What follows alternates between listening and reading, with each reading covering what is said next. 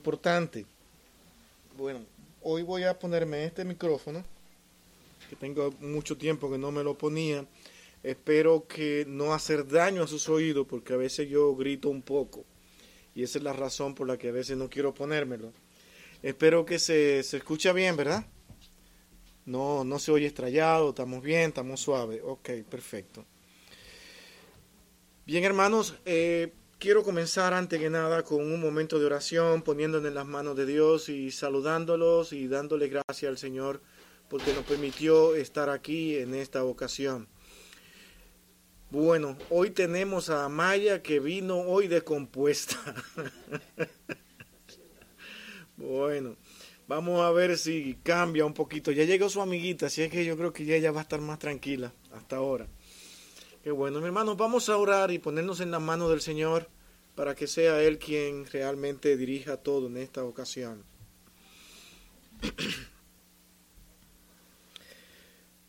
Bendito Dios y Padre nuestro, Señor. Damos tantas gracias a ti porque si hoy te amamos es porque tú lo has hecho posible. Es una de las grandes verdades que encontramos en la Escritura y esto, Señor, nos lleva a humillarnos ante tu presencia. No nos dejas ser creídos, altaneros, creyendo que lo que hemos hecho y logrado para servirte a ti es por nuestra voluntad. Conocemos, oh Dios, que todo lo que sucede en aquellos que son tus hijos está dentro del marco de tu voluntad. Tú sabes, Señor, cuánto nos entristece a nosotros cuando vemos creyentes que parece que viven como si no te conocieran. Buscamos una explicación y al final tenemos que terminar diciendo, que todo está dentro de tu voluntad y el trato individual que tú tienes con cada uno de nosotros. Eso nos lleva a darte gracia por todos los buenos momentos que hemos tenido para estar cerca de ti. Te rogamos, Señor, que seas tú quien afirme nuestras vidas, que fortalezca nuestros corazones que en este momento, Señor, que vamos a hablar de tu palabra, sea tu palabra, oh Dios, la que hable a nuestros corazones y que nosotros podamos ver lo que en verdad nosotros necesitamos y nos hace falta para continuar en esta vida cristiana. Gracias por este tiempo y gracias por traernos aquí. Utiliza, Señor, al predicador de hoy y que sea, oh Dios, tu Santo Espíritu, quien nos guarde, que nos dirija y nos guíe. Y perdónanos, oh Dios, por todas nuestras debilidades y faltas. Te lo rogamos, Señor, en Cristo, tu Hijo amado. Amén. Mi hermano, yo quiero invitarle a ustedes a ir al Salmo 59. Vamos a leer los versículos 56, eh, versículos 16 y 17.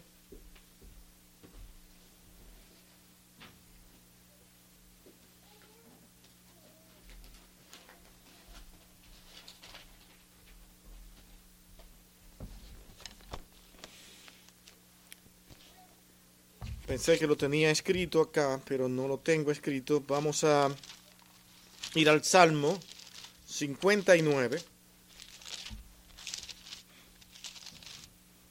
Versículos 16 y 17.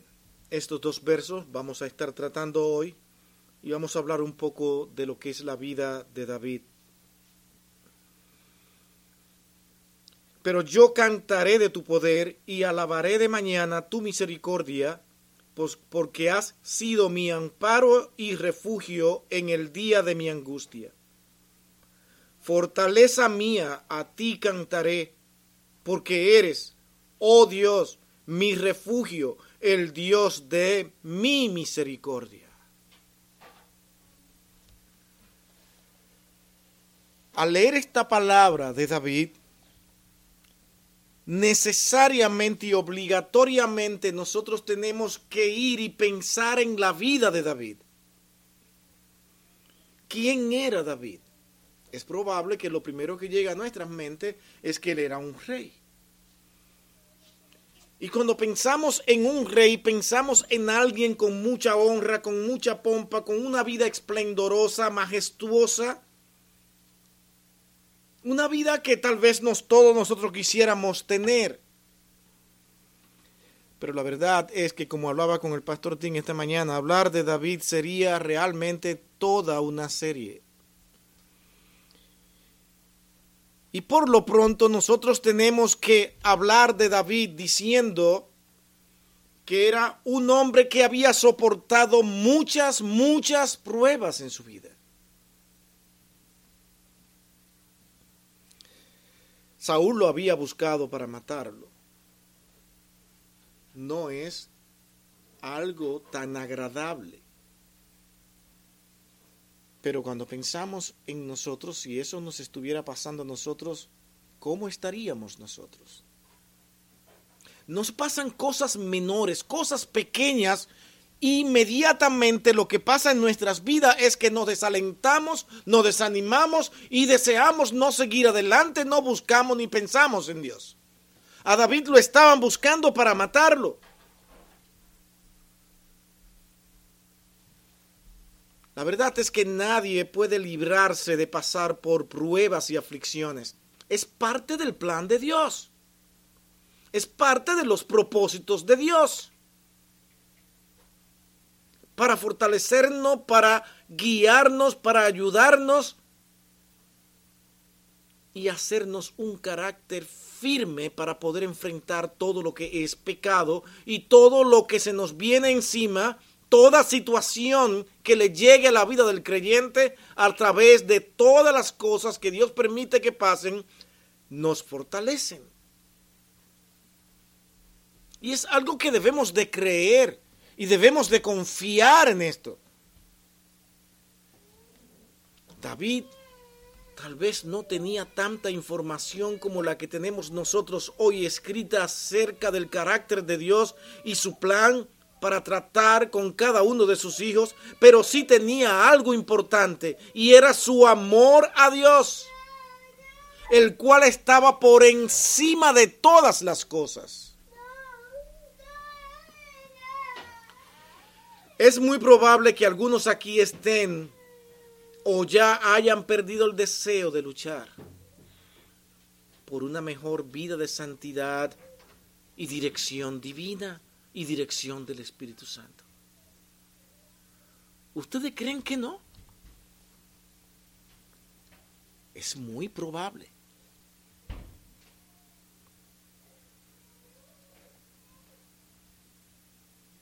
me perturba un poco que estoy escuchando la repetición del sermón acá. Me perdonan.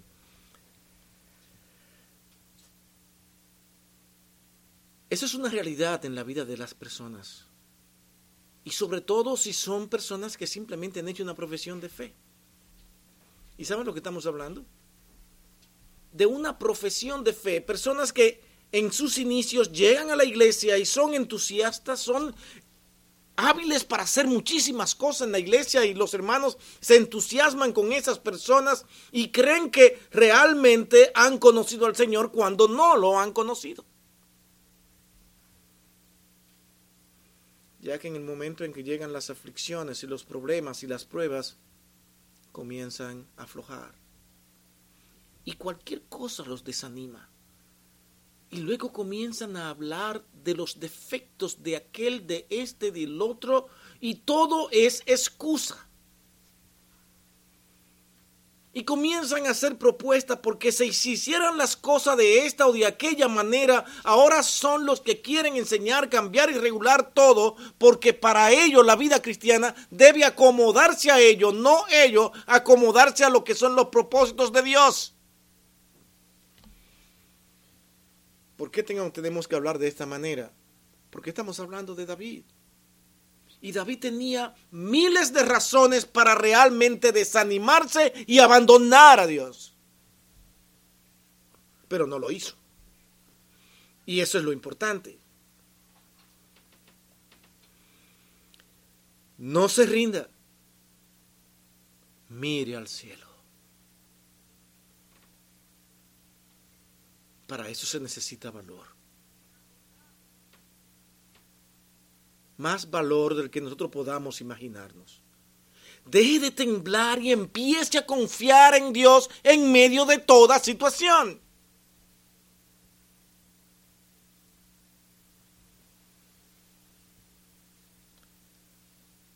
David esperaba que en su cantar ese cantar con el que él inició su vida de acercamiento al Señor continuara y volviera a ser cada vez más fuerte a pesar de las aflicciones con, con las cuales él tenía que enfrentarse. Y ese es el título de hoy. Volviendo a cantar con alegría. Y usted dirá, bueno, cantar, yo canto. Noten una cosa importante, y la palabra aquí cantar tiene un significado importantísimo. Cantar no es simplemente entonar con música. Claro que sí. Cantar es hablar a viva voz,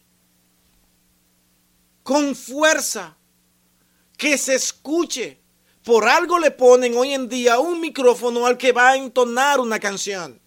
Porque se procura que el canto llegue a más personas. Aquí realmente la idea de este cantar es cantar con alegría de tal manera que todos los que están cerca de usted puedan ver que usted le está cantando al Señor. Y este cantar puede traducirse en hablar de su misericordia, en hablar de su poder, en comunicar el plan de salvación, comunicar toda la esperanza que tiene un hijo de Dios en su vida mientras está en esta tierra, donde nada, ni circunstancia, ni nada que le rodea lo puede hacer temblar, ni cambiar, ni desmayar, sino que continúa firme buscando el rostro de Dios. Y es así ahora como nosotros entramos a nuestro primer encabezado en este versículo 16 del capítulo 59 de este salmo. Noten que David dice, pero yo cantaré de su poder. David esperaba cantar sobre el poder de Dios. Ese es mi primer encabezado. David esperaba cantar sobre el poder de Dios.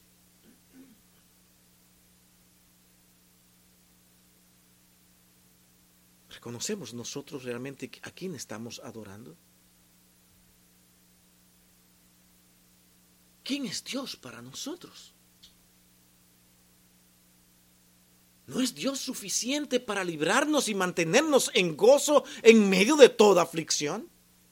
Si Dios no es capaz de hacer eso con mi vida, entonces yo no sé en qué Dios confiar. Porque a Dios debemos cantarle con alegría.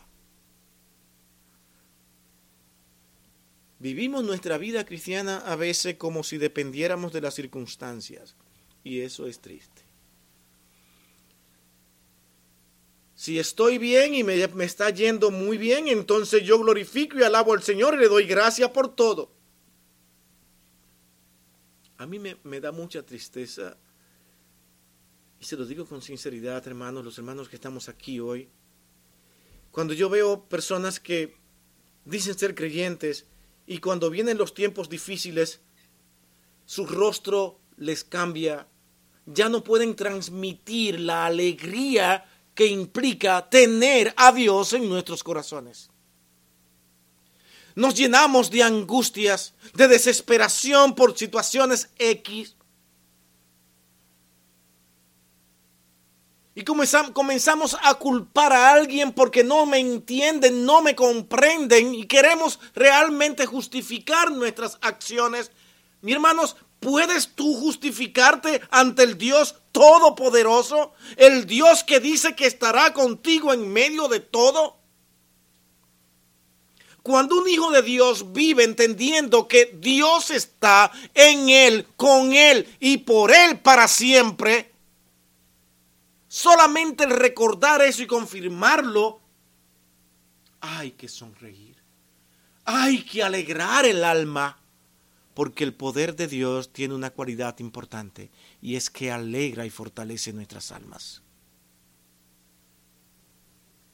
Hermano, estamos hablando de aquel que todo lo puede hacer y que conoce mi situación y que dice que no me dejará pasar más aflicciones de la que yo pueda soportar, que estará conmigo hasta el fin del mundo y nosotros hoy en día continuamos tristes. Eso es lo más complicado para nosotros en nuestra vida cristiana. El poder de Dios, mi hermano, es mayor que nuestros problemas. Y eso es lo que yo quiero transmitir aquí. Y como dijimos al principio, nadie, ninguna persona creyente se va a librar de tener aflicciones y pruebas en su vida. Y lo que queremos decirle, mi hermano, es que Dios es más fuerte que nuestros adversarios. A veces hablamos hasta con temor de quienes son nuestros adversarios, de lo que pueden dañarnos, de lo que pueden dañar este país, de lo que pueden dañar este mundo. Y hablamos con ellos con temor y tememos. Y nos olvidamos del Dios que tiene todo el poder, a quien estamos adorando, a quien estamos sirviendo.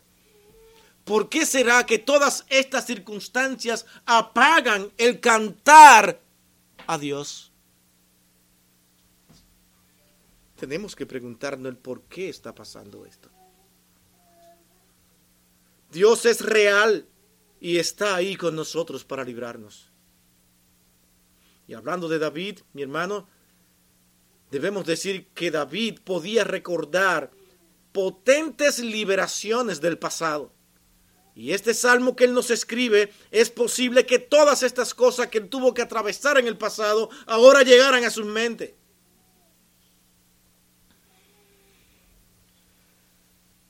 Él había sido protegido por Dios mientras cuidaba a sus ovejas. Vamos a observar.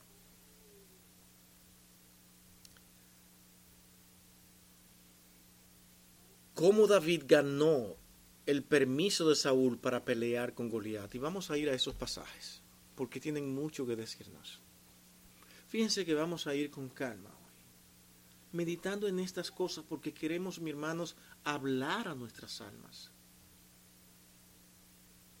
Y quiero notificarles, darle a conocer que para mí es de mucha tristeza cuando veo hermanos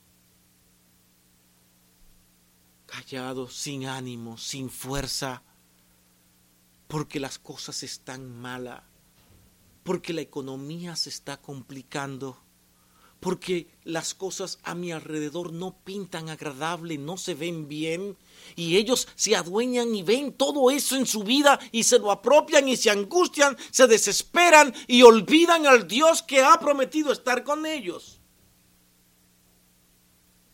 Y eso es lo que transmitimos a los demás. Les decimos, tengo un Dios que no me puede ayudar. Eso es lo que reciben las personas a nuestro alrededor cuando nosotros hablamos de la manera en que hablamos. Sabrá Dios cómo usted habla en momentos de angustias. ¿Cuáles son sus palabras? Cuáles son las esperanzas que nosotros transmitimos a los demás en ese momento. David, un muchacho joven, menospreciados hasta por sus hermanos y hasta su propio padre, pero no por Dios, que conocía el corazón de David. Yendo a Primera de Samuel capítulo 17, 32 al 37, leemos estos versos y vamos a ir meditando en ello. Primera de Samuel 17, 32 al 37, para hablar un poco de David, cuando dice, y dijo David a Saúl, no desmaye el corazón de ninguno a causa de él. Tu siervo irá y peleará con este filisteo. ¿Cuál fue la reacción de Saúl al oír esta palabra de aquel muchacho? Dijo Saúl a David, no podrás tú ir contra aquel filisteo, no, no vas a poder ir, no puedes ir. La negativa, vio la persona, quién era David, y vio a aquel hombre con el cual tenía que enfrentarse. No peleará contra este filisteo, no podrás ir contra aquel para pelear con él, porque tú eres muchacho. Y él un hombre de guerra desde su juventud. Todo parecía muy razonable. Y humanamente es lo que se podía ver. Un muchacho jovencito, rubito, chiquito, no muy bien vestido, tal vez no muy musculoso y va a pelear con aquel monstruo.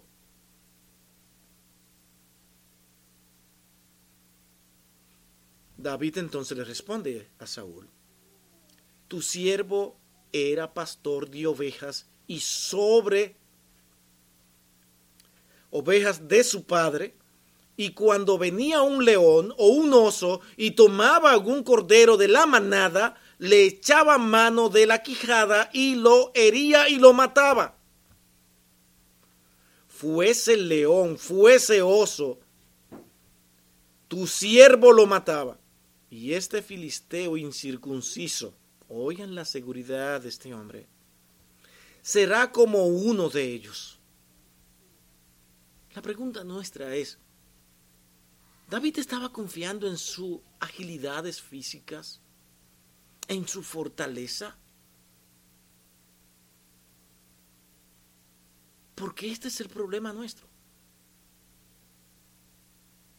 De que cuando nosotros pensamos que podemos ganar o podemos hacer algo, pensamos en mis capacidades.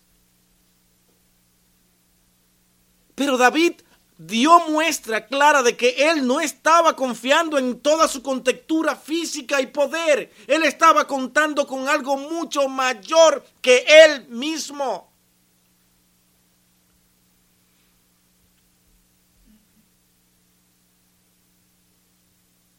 Añadió David, Jehová, que me ha librado de las garras del león y de las garras del oso. ¿Ya lo vieron? Él también me librará de la mano de este filisteo. Y dijo Saúl a David, ve y Jehová esté contigo. Una pregunta, mi hermano, ¿qué pudo ver Saúl en David aquí? ¿Que amaba a Dios? Decisión, seguridad, confianza. Él sabía que no iba a poder hacer devolver a David de lo que ya él se había propuesto. Y esa es la actitud que Dios debe ver en cada uno de sus hijos. Nada ni nadie me detendrá para continuar adelante en medio de las circunstancias porque yo estoy viviendo bajo las manos de un Dios que tiene todo el poder. Y yo sé que esto es difícil de transmitir, aunque lo digamos de palabras, lo digamos en emociones, pero llegar estas palabras al alma nuestra cuando muchas veces la tenemos contaminada con el temor, con el miedo, con el desespero, porque la circunstancia que estoy viviendo, mis problemas son difíciles y nadie puede entenderlo como yo mismo. Sí, mi hermano, es posible que sus problemas yo no lo entienda. Y posiblemente digamos algunas cosas que no le podrán satisfacer ni ayudar. Pero una cosa sí puedo decirle. Nunca se olvide del poder de Dios.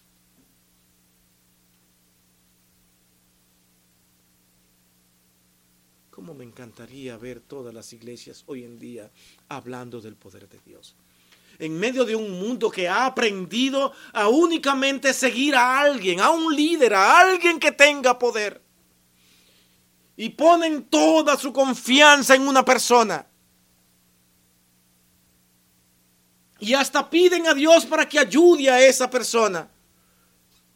Y al final todas sus esperanzas están puestas en alguien de este mundo.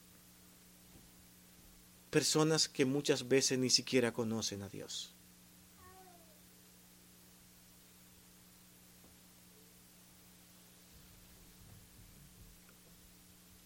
Él había recibido poder para derrotar a aquel poderoso Goliat. Dios se lo dio. Dios se lo dio, no dependía de él. Y eso es lo que yo quiero que nosotros tengamos en claro aquí hoy. No dependía de él. Primera de Samuel 17:45 hasta el 50, estos versos vamos a leerlo porque me interesa que lo veamos. Me interesa, mi hermano, partir en este primer encabezado de que nosotros entendamos que para nosotros volver a cantar con alegría al Señor, tenemos que entender que Dios es todopoderoso y Él está conmigo, con usted.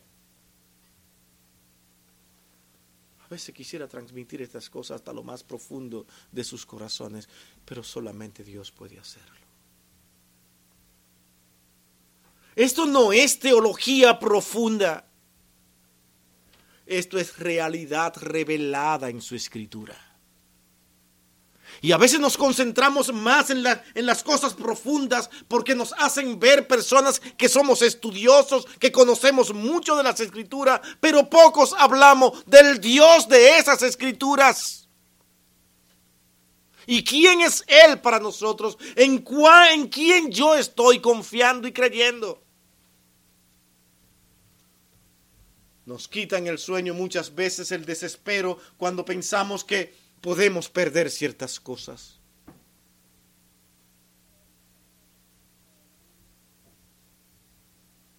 Nos aferramos tanto a este mundo que nos desesperamos al pensar que podemos partir y morir o morir mañana. ¿Cuántas cosas nos angustian? Y cuántas cosas nos separan de Dios.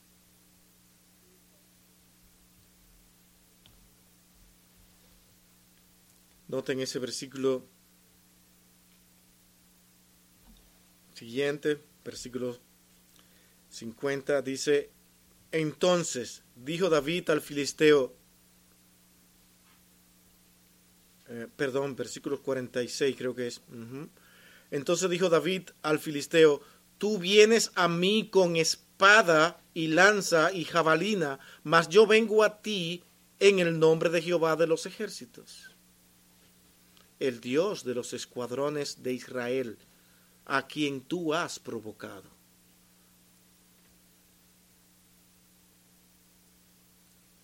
Declarar a Dios frente a tu enemigo es decirle, yo no vengo en mi nombre.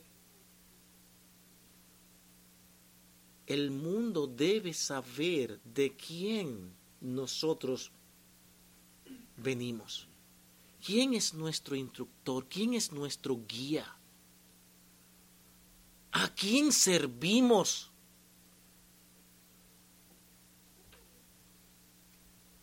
¿Qué hace el mundo ante una batalla? Presentar a su ejército todopoderoso las capacidades Actualmente ustedes observan los países y les encanta mostrar todos los armamentos que tienen. ¿Cierto o no? Y eso es una muestra al mundo del poder que ellos tienen.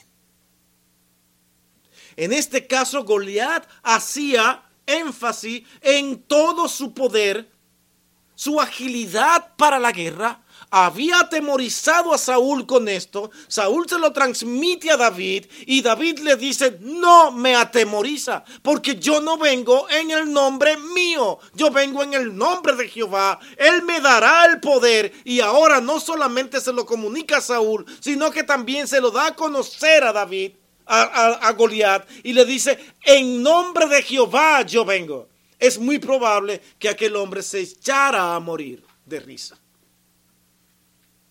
Ah, sí, no me digas en nombre de quién tú vienes. ¿Dónde está él? No lo veo.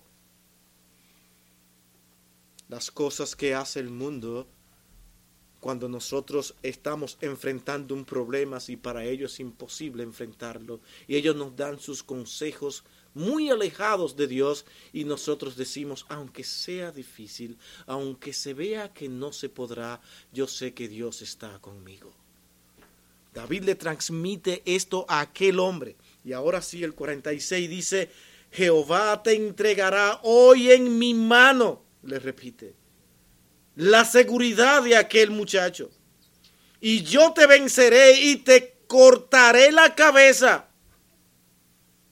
Y daré hoy los cuernos de los filisteos a las aves del cielo y las bestias de la tierra, y toda la tierra sabrá que hay un Dios en Israel. Y sabrá toda esta congregación que Jehová no salva con espada y con lanza, porque cuando el filisteo se levantó y echó a andar para ir al encuentro de David, David se dio prisa y corrió a la línea de batalla contra el filisteo. Metiendo David su mano en la bolsa tomó de allí una piedra y la tiró con la honda y hirió al filisteo en la frente. Y la piedra quedó clavada en la frente y cayó sobre su rostro en tierra. Así venció David al filisteo con honda y piedra e hirió al filisteo y lo mató sin tener David espada en su mano.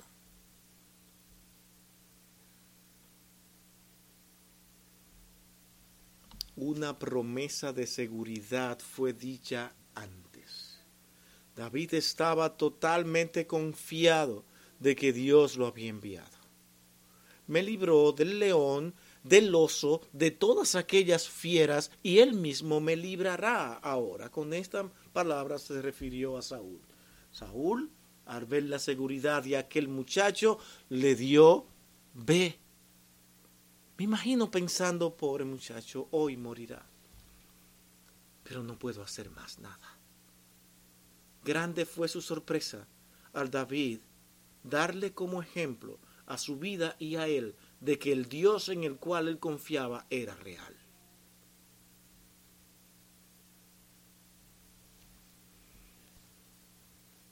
Cuando recordamos podemos salir, sentir el poder de Dios en el pasado. David al escribir estas palabras, estas escenas de lo que él ha tenido que vivir y pasar tuvieron que llegar a sus mentes. ¿Cómo no cantar con alegría al Dios de mi salvación? ¿Cómo no cantar a viva voz que todo el mundo escuche quién es mi Dios? ¿Cómo lo ha guiado Dios a través de su vida cristiana? ¿Cuántas cosas no ha hecho? El solo hecho de usted poder levantarse y abrir los ojos ya es una gracia de Dios. De permitirle comer todos los días, eso es una gracia de Dios. de darle las fuerzas para que sus brazos se puedan mover, sus piernas puedan caminar, para que usted pueda trabajar. Eso es parte del poder y de la gracia de Dios.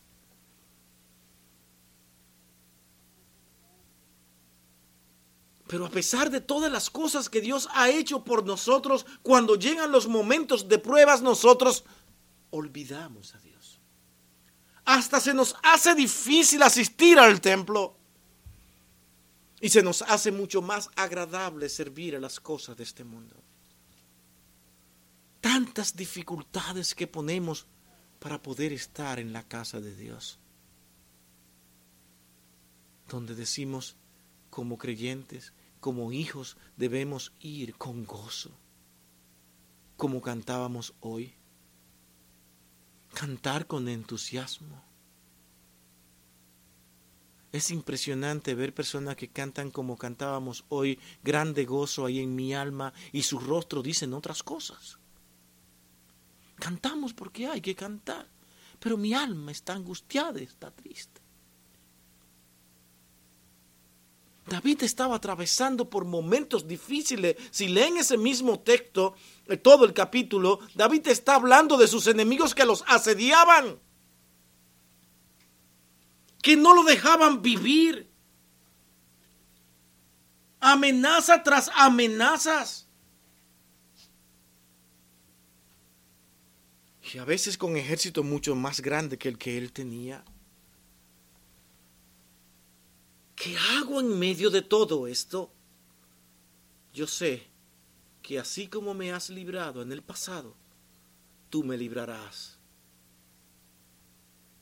Pero nunca me olvidaré de ti. Una de las pruebas claras de que una persona no ha conocido al Señor es que cuando vienen las pruebas comienza a flaquear. Y comienza a enojarse. Y comienza a buscar miles de pretextos. Y todo el mundo es culpable menos ellos. Y salen de las iglesias con palabras como estas. No hay amor. Es increíble cómo es tan fácil salir de cualquier congregación y esta palabra sale como si nada es que no hay amor. Porque tener amor es complacer a las personas. Es simplemente consentirlo, sacrificando la verdad de la palabra de Dios escrita. David, segundo encabezado, esperaba cantar de la misericordia de Dios. No podemos cantar al Señor a viva voz y que nuestra voz se oiga a más personas si no vemos el poder de Dios. Y al ver el poder de Dios, todo lo que Él es, inmediatamente esto en el corazón de David lo llevaba a pensar en su misericordia, de que Él siendo lo que era, el poco poder que él tenía en sí mismo, Dios lo había guiado, lo había protegido y como parte de su misericordia aún le permitía seguir siendo rey, aún le permitía seguir teniendo control sobre las naciones que lo asediaban, aún realmente era un hombre que podía decir, Jehová es mi salvación. Por eso decía, yo alabaré de mañana tu misericordia. Y pongámosle atención a estas palabras. Yo alabaré de mañana tu misericordia. Cuando mayores sean nuestras pruebas, más fuertes serán nuestros cantos en el futuro. ¿Sabe quién decía esto?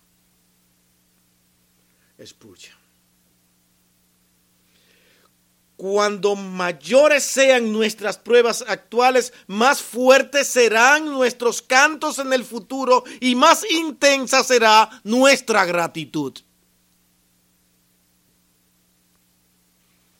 ¿Usted no está razonando juntamente conmigo estas palabras? Sufro ahora. Padezco ahora. No abandono al Señor. Continúo firme con lágrimas en mis ojos porque sé que Dios es mi Salvador. Él estará conmigo. ¿Cuál será el resultado? Con seguridad, con seguridad venceremos. Al vencer y entonces entrar en un tiempo futuro, ¿qué es lo que va a llegar a nuestra alma? Cantar con gozo y alegría porque hemos vivido cerca de un Dios que nunca nos ha abandonado.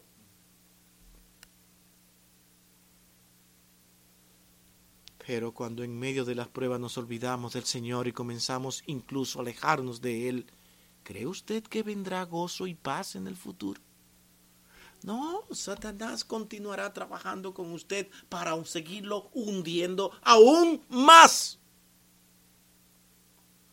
porque su vida siempre ha dependido de las circunstancias, de usted mismo, de su poder y de lo que usted cree que puede alcanzar y lograr, no en lo que Dios quiere que usted alcance y logre en la medida que Él quiere y entendiendo que dependemos de Dios para todas las cosas que nosotros vayamos a hacer y vivir. Yo tengo tanto interés de que usted entienda cómo es la vida cristiana, cómo es servir a Dios.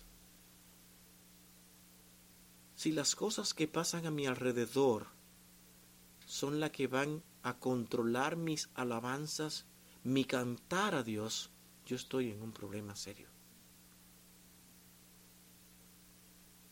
Porque los tiempos no van a mejorar. Y esto es una noticia que le tengo que dársela.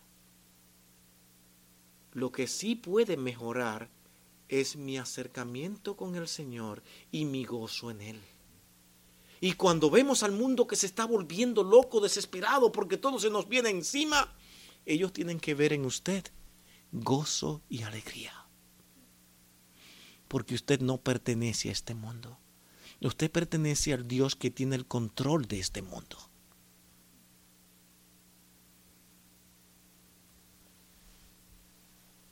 Por eso es que todas estas iglesias que finalmente han estado hablando de prosperidad y de cosas alcanzadas, porque Dios da prosperidad y da tantas cosas y da esto y da aquello, hoy en día no pueden decir palabras de aliento.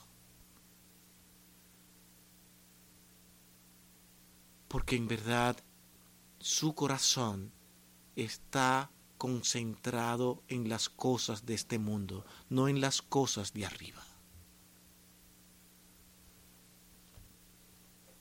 Yo alabaré al Señor, porque Él es misericordioso. De mañana. Dios ha sido misericordioso con todos nosotros, hermanos. ¿Usted cree esto? Quisiera como irme con esta seguridad de que nosotros entendemos que nuestro Dios ha sido misericordioso. Pensemos no en un tiempo muy largo, en el día de ayer, nada más. Y si usted analiza todo el día que usted pasó ayer, usted se dará cuenta que muchas de las cosas que usted hizo no fueron para agradar al Señor. Y Dios a pesar de todo eso continúa teniendo misericordia. Continúa siendo misericordioso a pesar de todo eso.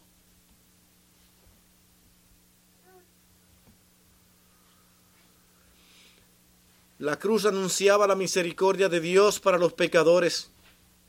Dice en Tito 3:5. Dice, nos salvó no por obra de justicia que nosotros hubiéramos hecho, sino por su misericordia, por el lavamiento de la regeneración y de la renovación en el Espíritu Santo. Y aquí está la respuesta a ese día de ayer. Dios nos observó, vio nuestro andar, sabía quiénes éramos, sabíamos, conocía nuestras debilidades y por eso envía a Cristo, nuestro Salvador, nuestro Redentor, y dice, nos salvó no por obra de justicia nuestra, sino porque Él realmente, primeramente, nos amó por su misericordia.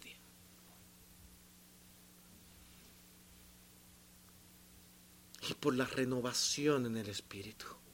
Eso es amar. Difícilmente nosotros amamos a quien nos martiriza, a quien habla mal de nosotros, a quien nos hace daño. Sin embargo, Estamos hablando de un Dios que hemos visto que es todopoderoso, que ha prometido estar con nosotros en medio de todas las situaciones, en medio de todas las angustias, y que encima de eso ahora Él ha sido misericordioso y nos ha salvado sin que exista nada, un ápice que justifique nuestra salvación. Aún así nos llama hijos. ¿Merezco yo eso? Que Él me llame hijo a mí. ¿Usted está entendiendo la magnitud de lo que aquí estamos hablando, de lo que se ha predicado por siglo y la gente no lo puede entender en su corazón? A medida que usted entienda más lo que significa la salvación, más se humillará ante, lo, ante Dios y ante sus hermanos en Cristo porque somos parte de un mismo cuerpo, en medio de un mundo de pecado, y que todos nosotros nos necesitamos unos a los otros, no para simplemente traerle problema al otro, sino para ver cómo nos ayudamos y nos fortalecemos unos a otros, porque es parte del plan de Dios que nosotros podamos ejercer su misericordia, igual como Él la ejerció con nosotros.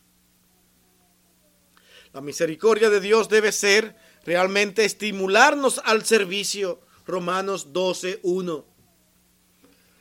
Romanos 12.1 dice de la siguiente manera, así que hermanos, ruego por las misericordias de Dios que presentéis vuestros cuerpos en sacrificio vivo, santo, agradable a Dios, porque ese es vuestro culto racional. Entreguemos todo nuestro ser a aquel Dios que lo ha dado todo por nosotros, por amor a nosotros, y lo hagamos realmente en virtud de su misericordia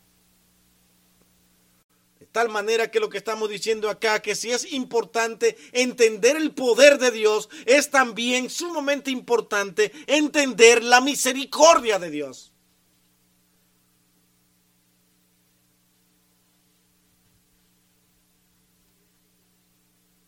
A medida que nosotros veamos a un Dios que no tuvo necesidad de venir a morir por nosotros, lo hizo. No hay nada que me lleve a mí a pensar en mi ego, en lo que yo me merezco, en lo que yo creo que soy, porque solamente eso me llevará a mí a deprimirme.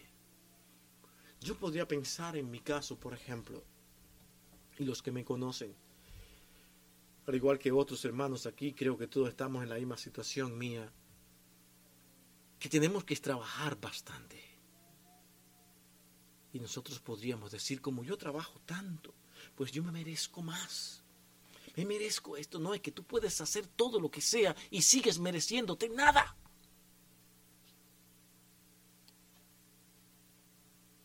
Es que todo lo que tú hagas y si tienes fuerza para hacer y trabajar es por su misericordia. De tal manera, mi hermano, que la invitación aquí es a cantar con alegría al Dios Todopoderoso a pesar de toda situación y lo que yo esté viviendo.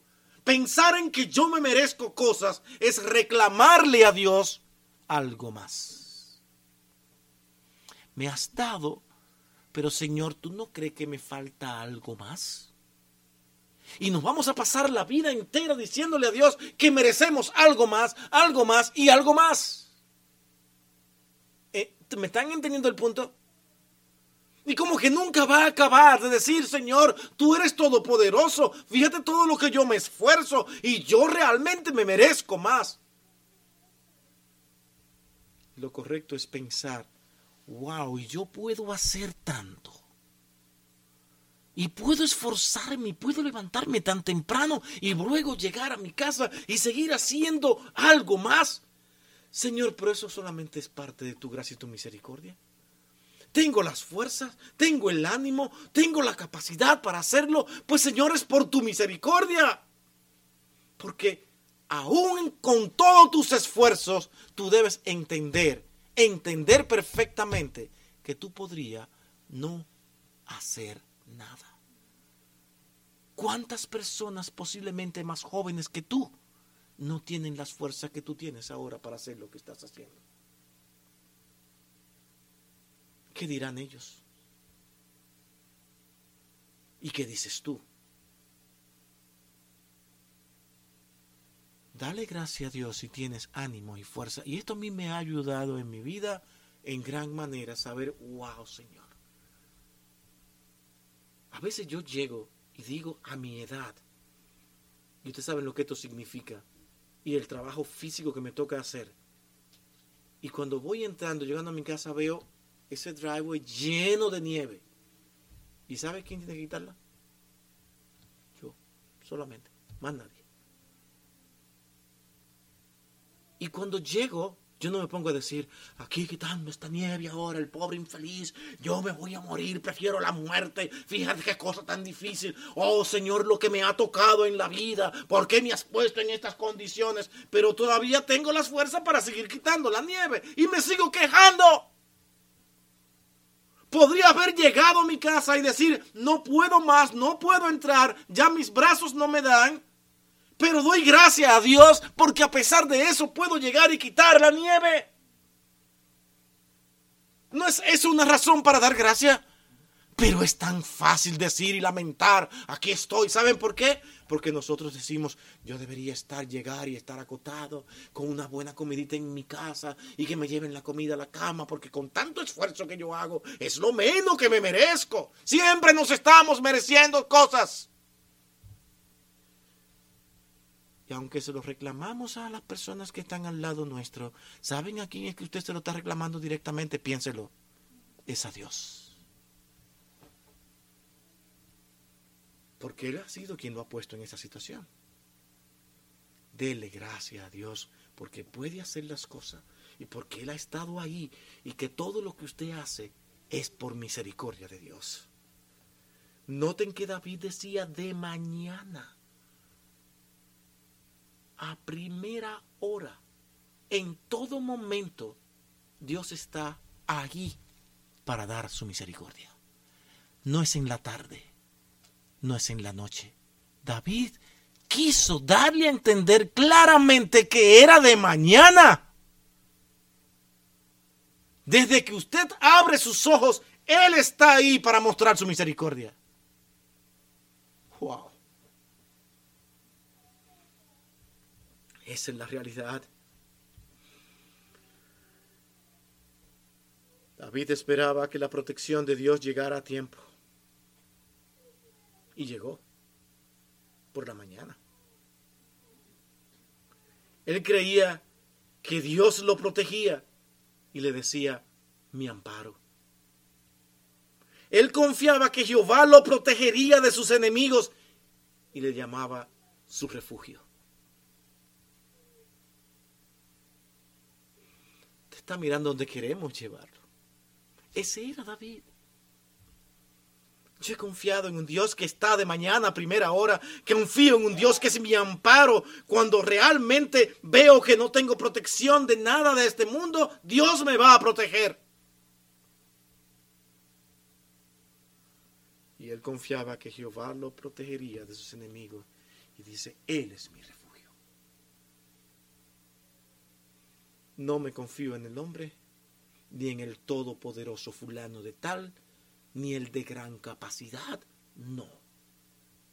Mi Dios es mi refugio, no el hombre. Él podría decir, voy a aliarme con tales naciones y voy a ver a qué trato llego para que ellos me ayuden con aquellas naciones. Él podía hacer eso y tal vez podría lograrlo, pero él confiaba plenamente en que aún hiciera sus alianzas con alguien quien últimamente lo libraría sería Jehová. Y esa debe ser nuestra confianza y seguridad. Permíteme darle mi último encabezado. Hemos visto que debemos cantar a Dios con alegría, con fuerza, con a viva voz, porque Él tiene todo el poder. Y debemos cantar con alegría y a viva voz a un Dios que realmente muestra su misericordia para con cada uno de sus hijos. David ahora en el versículo 17, dice que debemos cantarle al Señor con alegría porque debemos esperar que Dios le diera fortaleza. David esperaba que Dios le diera fortaleza. Él es la fortaleza. ¿Cómo clama en este versículo 17? Fortaleza mía, a ti yo cantaré.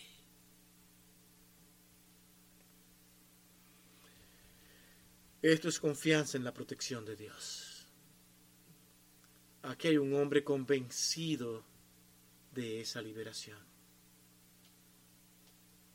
Ese es David. Como hablaba con el pastor Tim, hablar de la vida de David es toda una serie. Esas son palabras del pastor Tim. Y realmente es verdad. La confianza en el poder en la misericordia y la fortaleza de Dios, no puede producir otra cosa que no sea un cantarle a su nombre. Pero si nosotros realmente pensamos que Dios es un Dios pequeño, que ni nos oye, que no nos tiene en cuenta, que nos ha abandonado, que ya yo no sé qué hacer, si creer en Él, porque lo que me está pasando realmente es muy difícil y solamente yo puedo entenderme y nadie me puede entender y usted se martiriza y comienza a entristecerse, a ver todas las cosas oscuras. Le voy a decir lo que va a pasar. Se van a seguir oscureciendo. Porque es como Dios nos enseña. Eso sí es usted un hijo de Dios. Porque Dios finalmente lo que quiere es que usted realmente reconozca quién es Él. Y eso es lo que estamos haciendo aquí hoy, que usted reconozca quién es Él en momentos difíciles, que al salir de aquí por las puertas de esa que van ustedes a atravesar, realmente salgan con gozo diciendo, Él estará conmigo. He tenido sufrimiento, he tenido angustia, he tenido muchas cosas difíciles en mi vida, pero mi Dios no me abandona.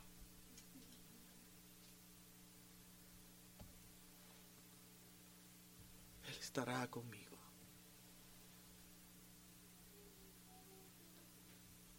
¿Por qué tantas inseguridades? Cuando alguien cumple año, hermano, es un año más que Dios le permitió vivir. Y si le están saliendo canas, wow, hasta aquí he llegado. ¿Saben cómo piensan los del mundo? Una cana, una arruga. ya, se me va la vida. ¡Qué desesperación! No, usted es un victorioso. ¿Cuándo no quisieran llegar a esa edad? Es realmente bochornoso, triste, cuando personas ven a alguien mayor y lo desprecian porque es viejo en vez de poner ese hombre en un estándar, dice, algo hiciste para poder llegar a esta edad. Parte de la misericordia de Dios. Del amor de Dios. Que por alguna razón te dio tantos años de vida. Los jóvenes siempre creen que se van a llevar el mundo por delante. Y Salomón les advierte, ok, gózate en los días de tu juventud, haz todo lo que quieras, diviértete, vive tu vida, pero nunca olvide que sobre todas las cosas que tú hagas te juzgará Dios. Porque es a Dios a quien debemos ver en todo lo que nos toque vivir en esta vida. Y delante de Dios este cuerpo puede envejecer, pero nuestra alma puede estar bien fortalecida y bien joven cuando nosotros realmente las hemos guiado bajo los caminos de Dios. Sabiendo que Él es nuestro protector. Y no importa qué tan viejos nos pongamos, qué tan feos nos veamos. Nosotros vivimos para el Dios Todopoderoso, el cual es nuestra fortaleza, el cual es nuestra confianza para nosotros continuar adelante con firmeza. Nunca estaremos tan viejos como para decirle al Señor, te amo y confío en ti. Nunca estaremos tan viejos. Y es por eso que durante el tiempo que estemos en esta tierra, nosotros aprendamos a vivir de que entendiendo que necesitamos a Dios. ¿Cómo hace falta esto? El mundo está desenfrenado hoy. La tecnología se acelera. Se habla hasta de un mundo robotizado. Y los hombres no saben qué hacer. Parece como si quisieran llevar a la humanidad a simplemente ser obedientes a lo que la ciencia diga. Donde las actividades y los pensamientos del hombre parecen que van a ser menguados. Y nosotros estamos en medio de ese mundo. Y este es el tiempo en que nosotros debemos realmente decir, yo dependo de Dios. Yo vivo para Dios. Él es mi Salvador. Él es mi protector. No temeré a lo que pueda hacer el hombre.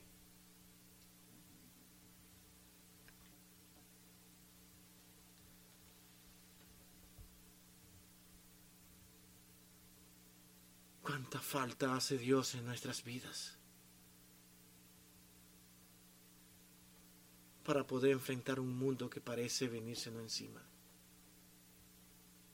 ¿Cuánta falta hace Dios? La confianza en el poder, en la misericordia y la fortaleza de Dios realmente debe producir una canción. Nuevamente Spurgeon decía, mi alma la cantará ahora. Pese a todos, y él usaba esta palabra, típico de su tiempo. Ahora esto es difícil, pero era para referirse a personas que no conocían a Dios. Él decía, pese a todos los perros del infierno.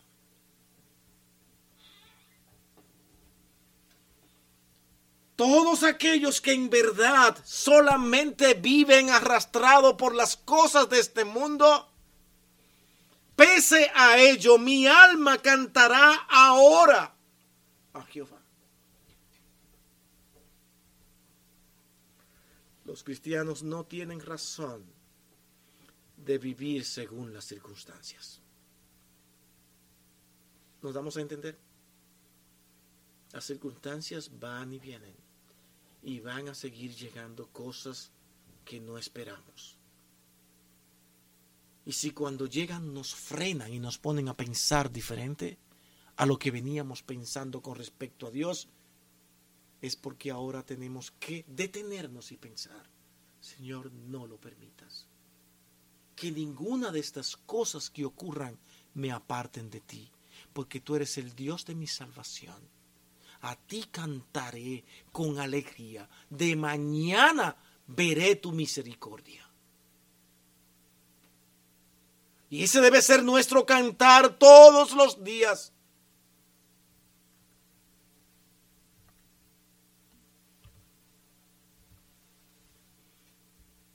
Gracias al Señor porque nos ha traído hasta aquí. no me refiero a venir aquí a este lugar hoy, sino porque a través de los años nosotros hoy podemos terminar sentado en un banco diciendo, Señor, te amamos y venimos a adorarte.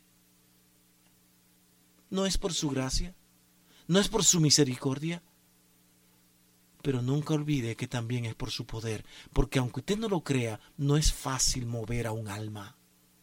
Porque el alma se inclina al pecado, se inclina a sus propios deseos. Y cuando Dios dice, esta es mi voluntad para tu vida, tú vendrás y le servirás. Por eso es que los hijos de Dios se conocen por sus frutos. Escuchó esa palabra de Cristo. ¿Lo quieres conocer? Tienes que verlos por sus frutos. Lo conocerás por sus frutos.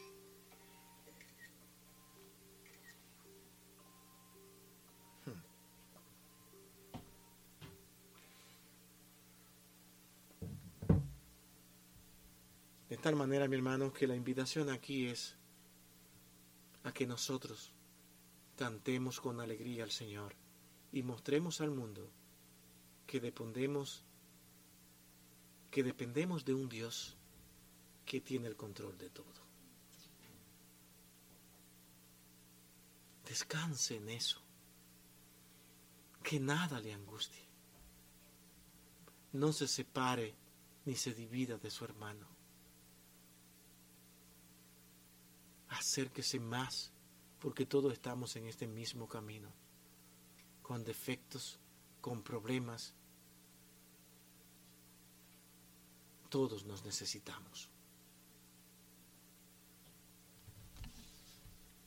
Permítame concluir de esta manera. Es la fe la que produce una canción antes de que llegue esa liberación. Debe existir una confianza en Dios en ese Dios que hemos dicho que tiene todo el poder, que es misericordioso y que es quien nos da la fortaleza. Podemos triunfar en las pruebas porque Dios vive. Porque Él vive. Nuestro Señor viviente hará recordar, hará retornar nuestra canción. Y yo quiero terminar con este versículo de 1 Corintios capítulo 15, versículos 57 y 58. con ese verso. Noten lo que dice. Más gracias sean dadas a Dios, que nos da la victoria por medio de nuestro Señor Jesucristo. Así que hermanos míos, amados, estad firmes, constantes, creciendo en la obra del Señor siempre, sabiendo que vuestro trabajo en el Señor no es en vano. Vamos a orar. Bendito Dios y Padre. Perdona nuestras debilidades. Luchar con este cuerpo de pecado. A veces, oh Dios, nos hace flaquear y desconfiar de tu poder. Y es por esto que venimos ante tu presencia a pedirte perdón y que nos ayude, oh Dios, a vivir con más seguridad, con más confianza, porque nosotros vivimos y servimos a un Dios todopoderoso. Un Dios que muestra misericordia para nuestras vidas como tú. Es lo que nos fortalece y nos alienta. Cuídanos y guárdanos, Señor y que en tu gracia, Señor, tú hayas permitido que esto haya sido un aliento para nuestras almas en el día de hoy. En Cristo tu Hijo, con gracia lo pedimos todo. Amén.